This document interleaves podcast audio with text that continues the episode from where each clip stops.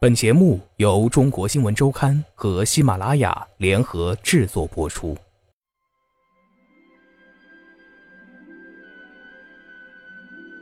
史蒂文·斯皮尔伯格还是老样子，一头浓密的头发，两鬓和下巴连绵的大胡子，鼻梁上还是架着那副标志性的圆框眼镜。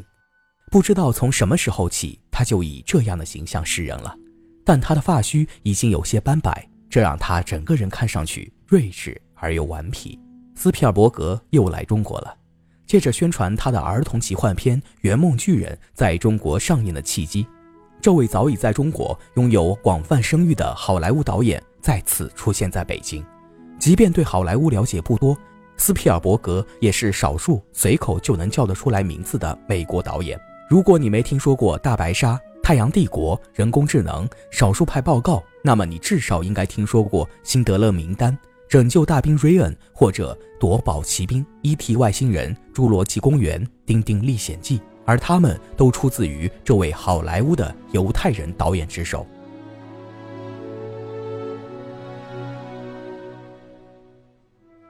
孤儿院里晚睡的小女孩苏菲，不小心看到深夜在街上溜达的吹梦巨人。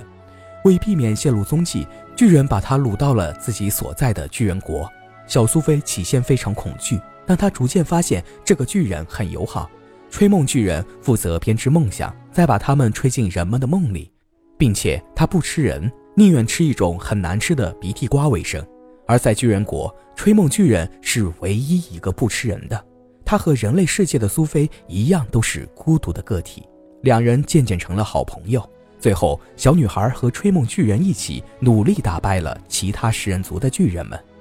这部电影的中文译名一再修改，最开始被直译为《好心眼巨人》，后来又被译为《吹梦巨人》，最后确定在中国上映时，它被赋予了一个看上去更美满的名字《圆梦巨人》。和当下这个时代崇尚快节奏、寓意复杂深刻的儿童动画片相比，《圆梦巨人》简单直接，节奏慢的像是属于上个世纪。从情节上看，电影完全忠实于英国作家罗尔德·达尔的原著。评论界认为这部作品过于低幼，这或许与斯皮尔伯格逐渐老去的年龄有关。半个世纪的电影导演从业经历，斯皮尔伯格共拍出了三十部作品，其中涵盖各种类型片。既有单纯叫做的商业片，也有以严肃和深度著称的历史片。但在他接近七十岁时，斯皮尔伯格却反而刻意摒弃掉一切潮流的东西，一心一意用最先进的技术和最古老的讲述手法，讲述起一个纯粹而又简单的儿童奇幻故事。这是一个有关爱和孤独的故事，这也是原著打动我的原因。面对电影上映后，影评界有关与时代脱节的质疑，史蒂文·斯皮尔伯格告诉《中国新闻周刊》，他说：“他坚信这样的故事是超越时代的，总有一些人会沉下心来看这个故事，并在其中找到共鸣。唯一的野心似乎就借由技术去表现了。事实上，这也是一直以来电影这个媒介最吸引斯皮尔伯格的地方。经由电影，斯皮尔伯格造出了一个又一个梦境。”而数字技术的发展让这些梦境变得更为真实，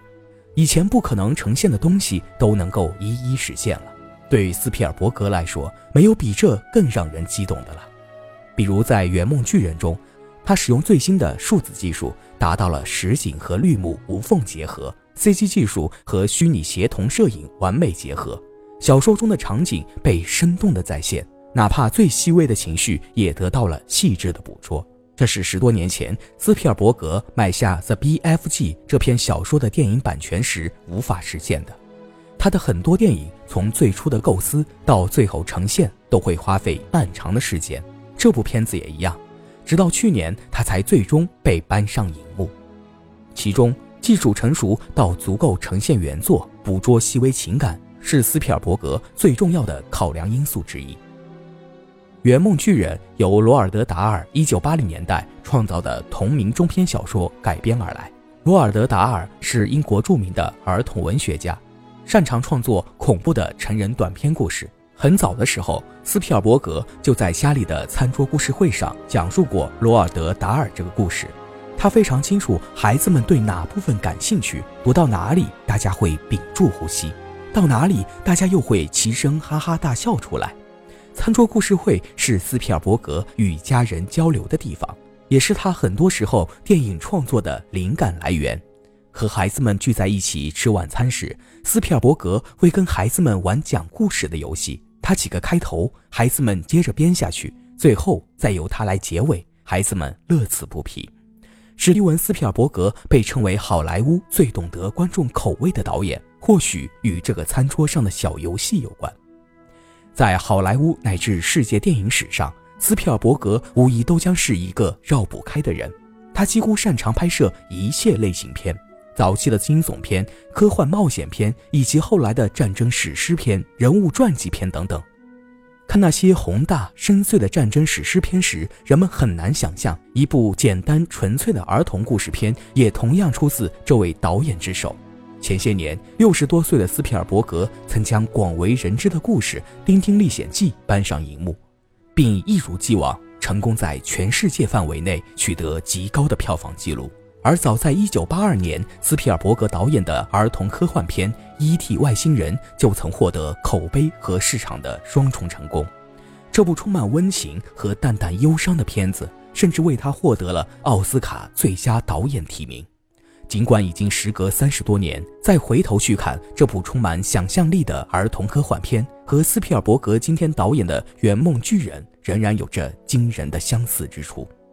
终其一生，斯皮尔伯格都执着于讲述迷失男孩的故事。《E.T. 外星人》里，一个迷茫孤独的小男孩和一个迷途外星人相遇，小外星人来到地球，迷失了回家的路，而主人公小艾略特也正处于迷茫境地。他的父母刚刚离异，他对曾经十分迷恋的游戏又失去了兴趣。艾略特偶然发现了迷路的小外星人，并对他产生了同情心，就像《圆梦巨人》中孤儿苏菲和巨人国里唯一不吃人的吹梦巨人一样。艾略特和 E.T. 这两个孤独的个体，最后也成了心心相印的好朋友。一个孤独迷失的孩子，跌入不可思议的境地。凭借真诚善良的品质和聪明机智来对抗来自整个世界的孤独和不理解，这是典型的斯皮尔伯格式的童话故事。